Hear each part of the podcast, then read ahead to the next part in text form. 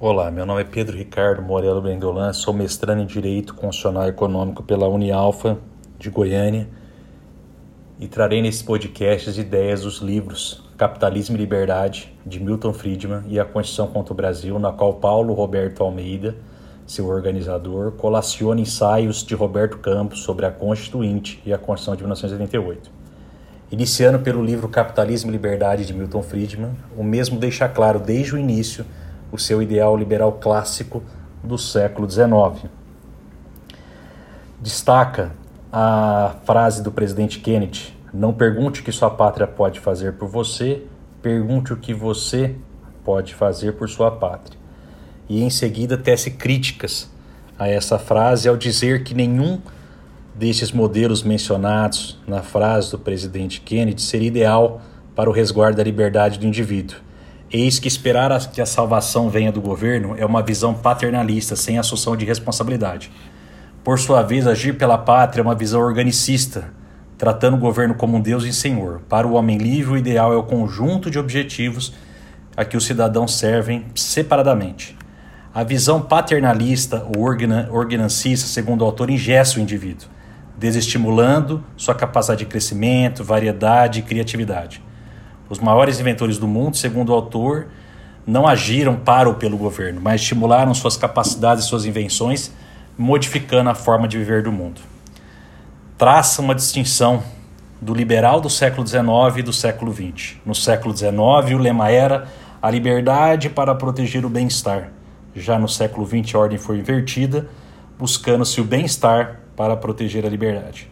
Preferindo o liberal clássico, informa que o Estado deve apenas manter a lei e a ordem, proteger a liberdade, garantir os contratos privados e estimular o mercado. Se for para dar poder ao Estado, destaca que sejam entes federativos menores, permitindo que aqueles que não concordarem com a intervenção estatal possam dali sair. Inicia-se num capítulo 1 falando sobre a liberdade econômica e liberdade política indica que a liberdade econômica é meio para se chegar à liberdade política, não podendo o Estado, por restrições econômicas dotadas de opções políticas, contrariar o direito de ir e vir do cidadão, impedindo-se, por exemplo, na época da Guerra Fria, o americano de passar férias na Rússia. Critica imposição de contribuição previdenciária, necessidade de licença para atividades profissionais por impedir a liberdade, critica condições de tendência coletivista e social pós-guerra as quais condenam a liberdade a partir dos efeitos de quem a mal usou. Diz que a liberdade deve ser vista por si só e não a partir das consequências daquele que a mal utilizou, porque a este serão dadas as regras do Estado, inclusive no Estado liberal. Um dos problemas que leva o liberalismo a ser questionado e que Friedman desenvolve em vários capítulos do seu livro é o monopólio. Segundo Friedman, é, o monopólio implica ausência de alternativas, inibe a liberdade efetiva de troca. Na prática, o monopólio, frequentemente, se não geralmente, ocorre-se devido ao apoio do governo ou acordos conspiratórios. A solução para evitar o monopólio pelo governo ou estimular a efetiva aplicação de regras como as que fazem as nossas leis antitrustes.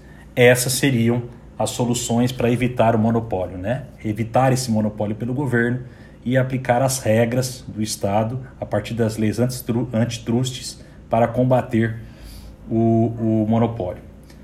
Diz que o monopólio pode surgir também tecnicamente eficiente ou por haver um produtor ou uma só empresa. O monopólio dá origem, segundo Friedman, a duas classes de problemas para uma sociedade livre. Primeiro, a existência do monopólio significa uma limitação das trocas voluntárias através de uma redução das alternativas disponíveis aos indivíduos. E a segunda, a existência do monopólio levanta a questão da responsabilidade social, que, como é em geral denominada, do monopolista. Existem três áreas importantes que destaca Friedman no seu trabalho sobre o monopólio, do, do monopólio que, que requerem consideração separada. O monopólio na indústria, técnico algumas vezes, e superado pelo dinamismo social, né, pelo desenrolar as novas as novas formas de economia, as novas tecnologias superam esse monopólio. O monopólio do trabalho, que dá muita força aos sindicatos e alguns setores da economia, causando efeitos positivos ou negativos. Efeitos positivos, que aquele setor fica, fica mais valorizado e, e alguns efeitos negativos com relação aos empregadores, aos empregadores daquele setor que tendem a, a estimular menos aquela prática comercial. O monopólio também pode ser produzido governamentalmente. Esse seria o mais difícil de se revogar, correr o risco do poder estatal se prolongar, mesmo que houvesse o dinamismo do mercado, por ser uma forma de intervenção governamental, por questões políticas, o Estado poderia é, continuar monopolizando aquele setor. Existem três fontes principais do monopólio, segundo Friedman: uma de ordem técnica, já vista, né? tanto na ordem privada ou ordem pública, mas na ordem privada é muito mais fácil de ser superada. A assistência governamental direta ou indireta, nos casos de tarifas, impostos, isenções que podem é, privilegiar algumas empresas em detrimento de outras, as leis com respeito às disputas trabalhistas, também já dito com relação aos sindicatos, né, garantindo imunidades aos sindicatos, restrições de responsabilidade aos sindicatos, direito de responder a tribunais especiais, dando um tratamento privilegiado a determinado setor que tem um sindicato forte. E por fim, o colunho privado, com, conspirações ou arranjos por cartéis privados, estão sempre surgindo, mas só conseguem se prolongar no tempo, muitas vezes com assistência do governo. Do ponto de vista específico, fala-se muito da segunda visão do monopólio, primeira de retirar essa liberdade né, a todos de comerciar determinado setor empresarial.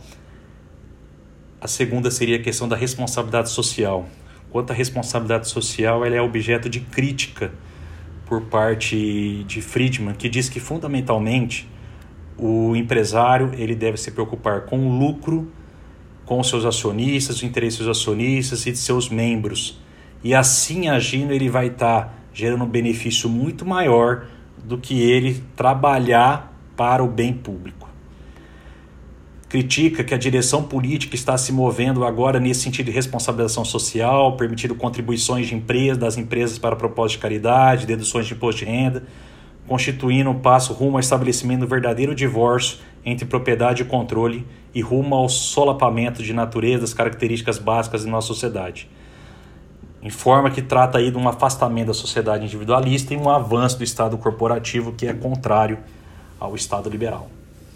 Além do monopólio, outra questão que é discutida como eventual malefício do liberalismo seria as ações de indivíduos que têm efeitos sobre outros indivíduos e pelas quais não é possível recompensá-los ou puni-los. Dá o exemplo da poluição de um rio. O homem que polui um rio está com efeito forçando os outros a trocar água boa por má.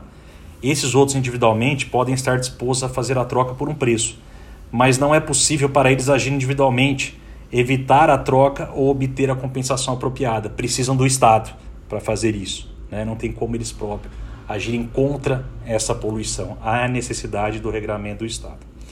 Há um risco, porém, nesse sentido, pois o governo se empenhando em atividades para eliminar efeitos laterais pode trazer novos efeitos laterais a partir da sua intervenção, a partir de taxas e assim por diante. A atuação do governo, portanto, deve ser restrita para reprimir trocas que não sejam voluntárias, agindo com proporcionalidade e razoabilidade, mas nada além disso.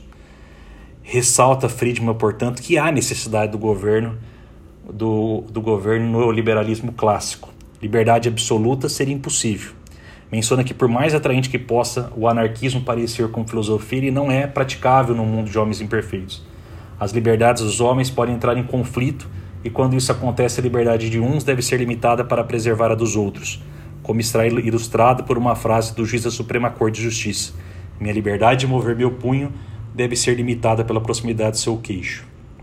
O Estado deve se preocupar principalmente, porém, com a proteção do indivíduo e da nação contra a coerção. Eis que essas questões não podem ser descentralizadas. Diz que é fácil ver a atuação do Estado do ponto de vista criminal. Alguém praticou um crime fica fácil entender a atuação do Estado. Mas do ponto de vista econômico, a questão é mais sensível.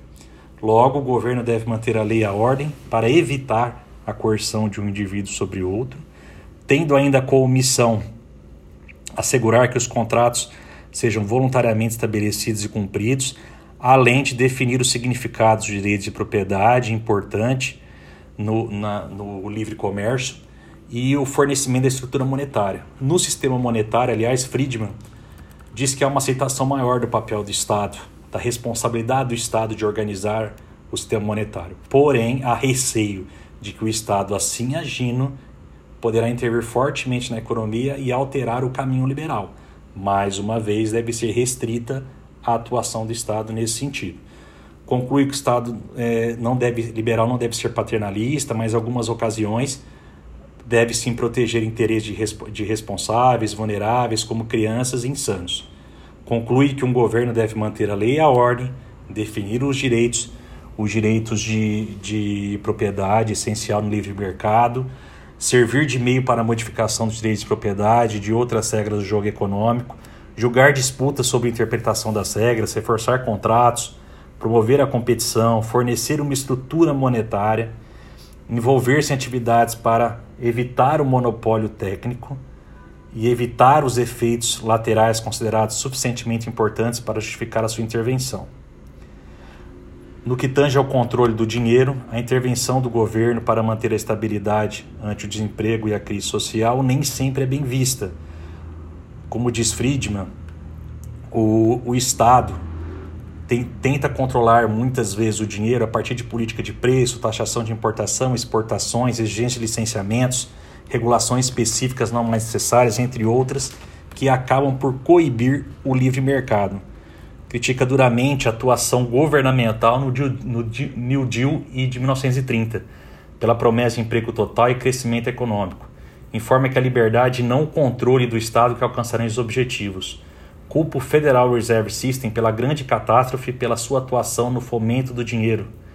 Fixa assim a sua crítica indicando que erros de uma pessoa em algo tão importante como o dinheiro podem gerar problemas tão sérios. No seu entender, deveriam haver regras sobre estoque de dinheiro no banco, nos bancos e não controle de preço, pois isso daria liberdade ao mercado com um grau maior de segurança.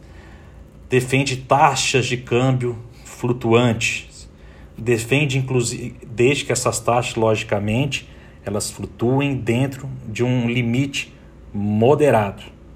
Se estiver livre mercado, o mercado tiver e estiver se controlando, o próprio mercado se controlando, essas taxas e essas condições básicas são estáveis para manter essa, essas taxas de câmbios flutuantes dentro de um parâmetro razoável defende a eliminação de restrições ao comércio, inclusive internacional, devendo os Estados Unidos, ao invés de doar dinheiro aos outros países, permitir que eles possam vender seus produtos americanos e comprarem os americanos comprarem os produtos dos estrangeiros.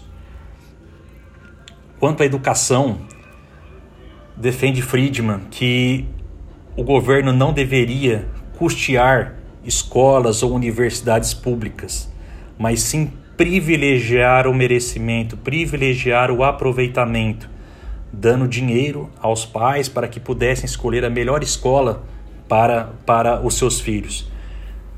Aí haveria sim a diferença daquele que realmente quer se desenvolver, quer crescer, quer estudar. Dentro desta economia, critica a padronização dos salários dos professores, pois os bons e ruins são tratados de forma igualitária, o que faz os bons se sentirem prejudicados pelos salários mais baixos. Incentiva o treinamento vocacional e promocional, o capital humano, para que todos participem desse grupo competitivo no livre mercado e não fiquem restritos a um grupo não competitivo, pois isso geraria desigualdade. Diz que o capitalismo não comunga com a discriminação. Não há que se impor no, no livre comércio, no liberalismo, misturar essa atividade econômica crença política, religiosa, nas negociações. Entende que não cabe ao Estado também forçar as pessoas a não discriminar as outras, devendo essa consciência vir da própria sociedade, por isso incentiva tanto a educação. Critica o licenciamento por parte do Estado para que as pessoas possam exercer alguma ocupação ou ter algum trabalho distingue três trajes diferentes de controle. O primeiro registro, que diz que ser, ser em tese o, o é, um, que, que não é tão maléfico, né, o menos maléfico, é, pois necessário algumas situações, como por exemplo o controle de armas, o registro de um taxista para evitar que uma pessoa se utilizando-se de um carro e nominando-o como táxi possa roubar outra pessoa sem a devida identificação com relação à certificação pela qual seria analisado se tal pessoa teria capacidade para exercer determinada profissão, determinada ocupação, dispõe que a mesma deve ser feita preferencialmente por agências privadas e excepcionalmente pelo setor público, na licença de igual forma. Né? O poder público deveria agir apenas em casos sérios, como por exemplo um risco de um médico fazer uma, uma gerar uma pandemia por uma má atuação na sua função.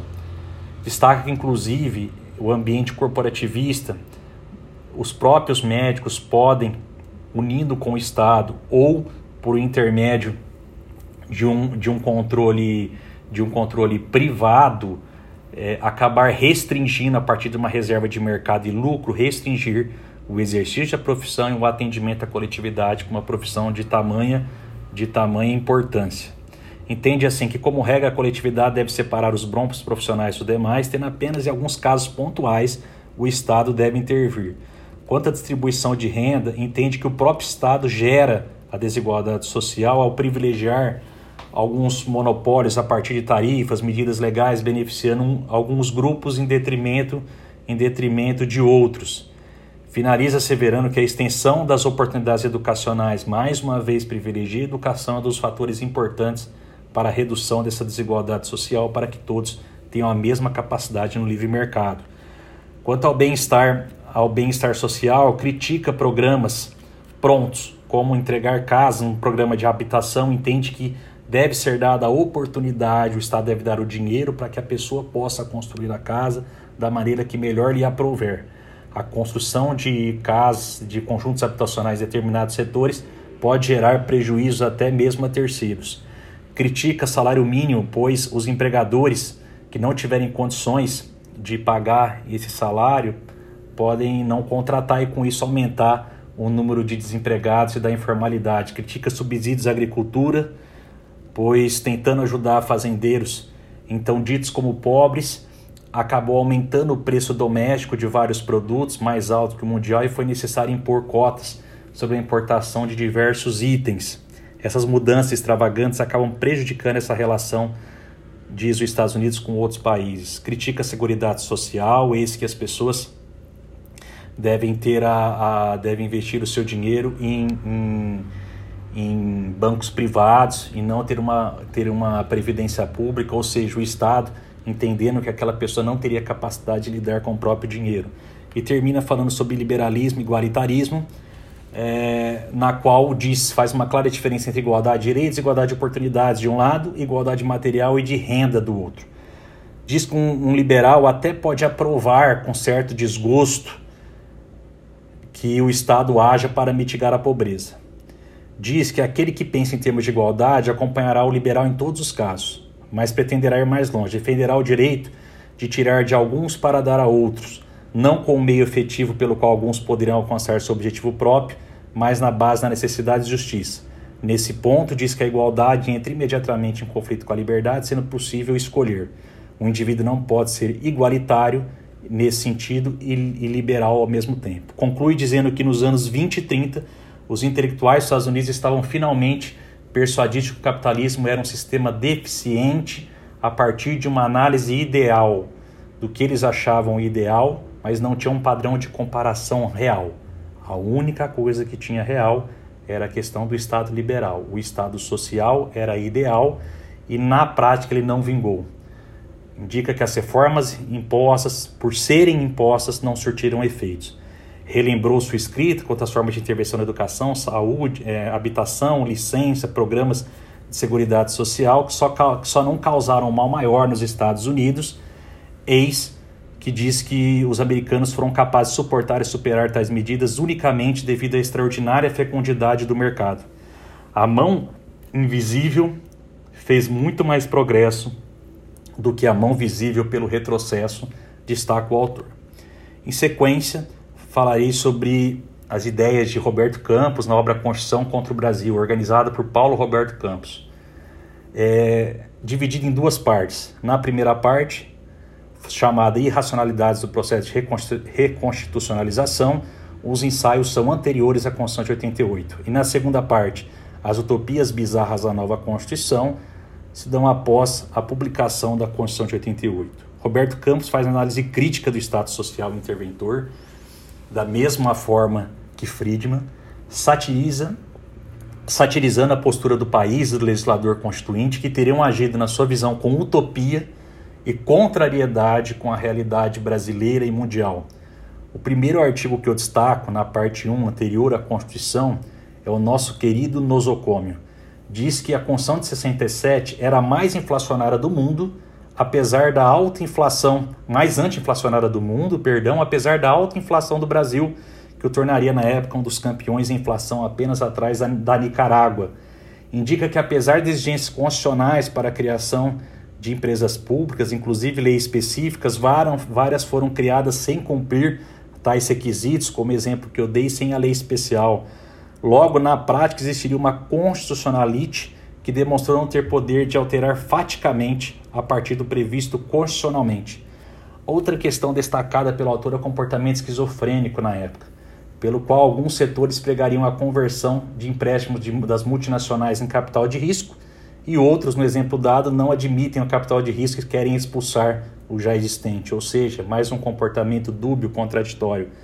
Destaca a xenofobia que se iniciou na informática, depois das telecomunicações, mencionando a pessoa do coronel Dietz, eu sei que se comportava como nacionalista, ciente de todos, de todos esses setores.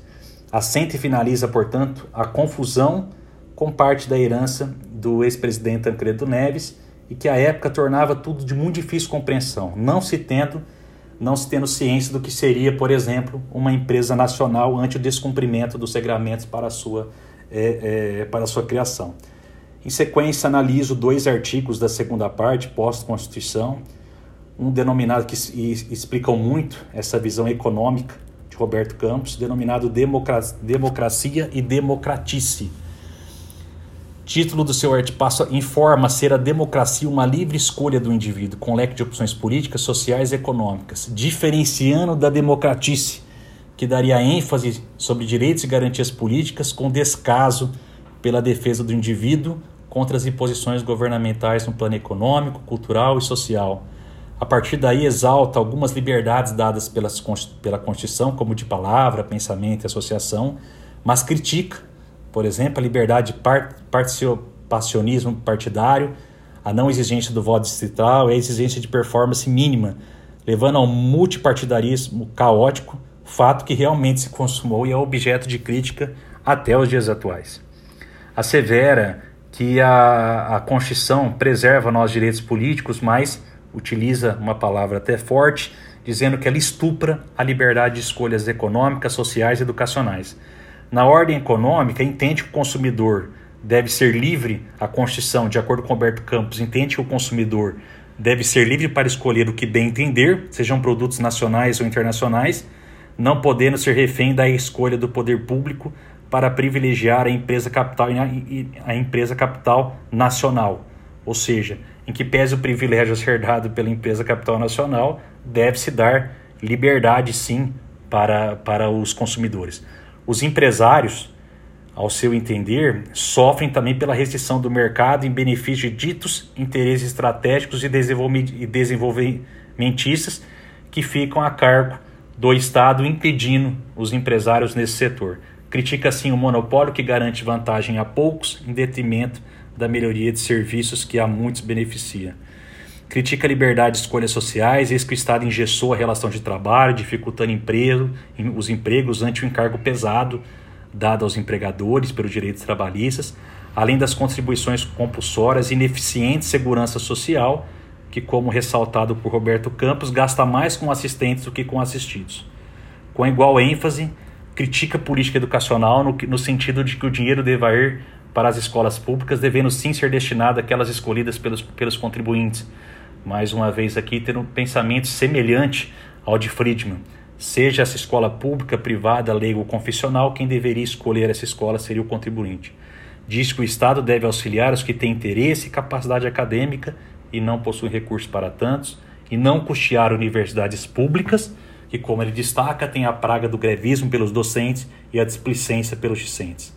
Ressalta e conclui que isso ocorreu pelo fato essa, é, essa, esse arcabouço constitucional se deu pelo fato de o Centrão ter sucumbido a interesses assistencialistas cartoriais e de líderes de esquerda, que tinham liderança de partidos expressivos, e por intermédio de um voto de ouvidos, sem distribuição prévia de textos, a Constituição de 88 foi aprovada.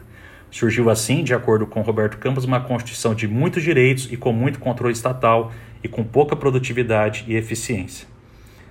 É, mas com pouca produtividade e eficiência.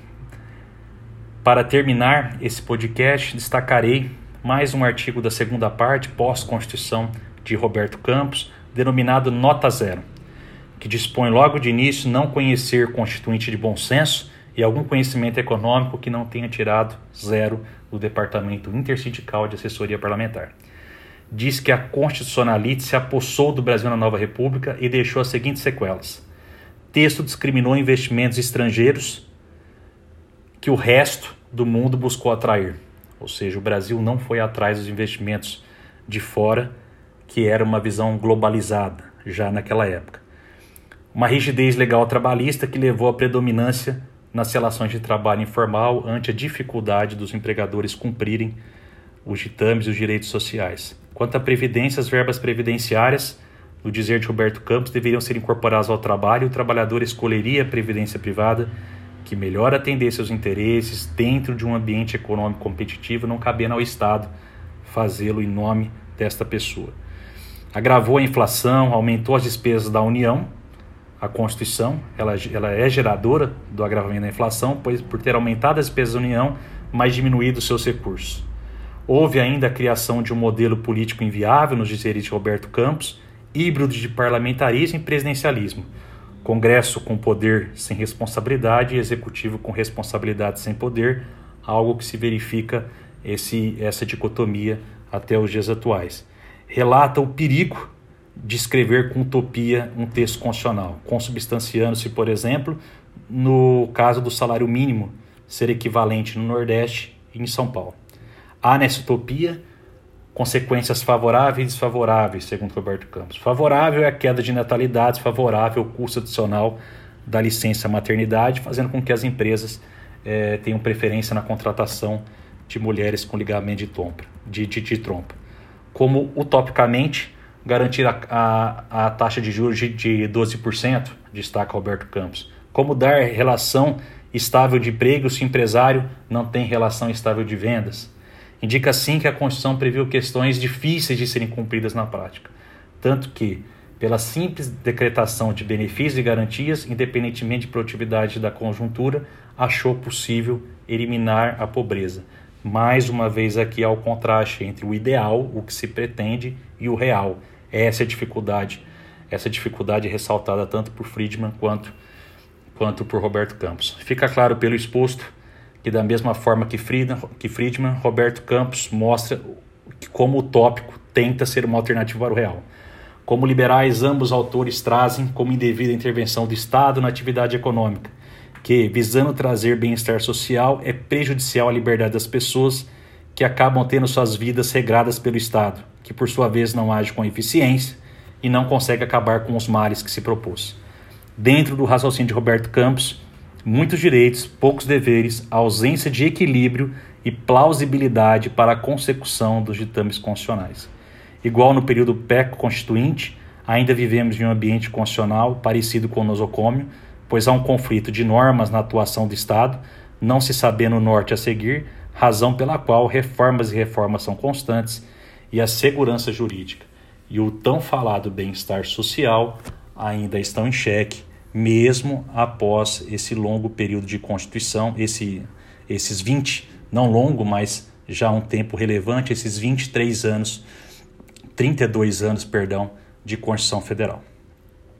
Encerro aqui esse podcast, demonstrando então essa identidade de raciocínio de ideal liberal, tanto de Roberto Campos como de Friedman e que as conclusões de ambos são semelhantes. A utopia até hoje não conseguiu superar a realidade.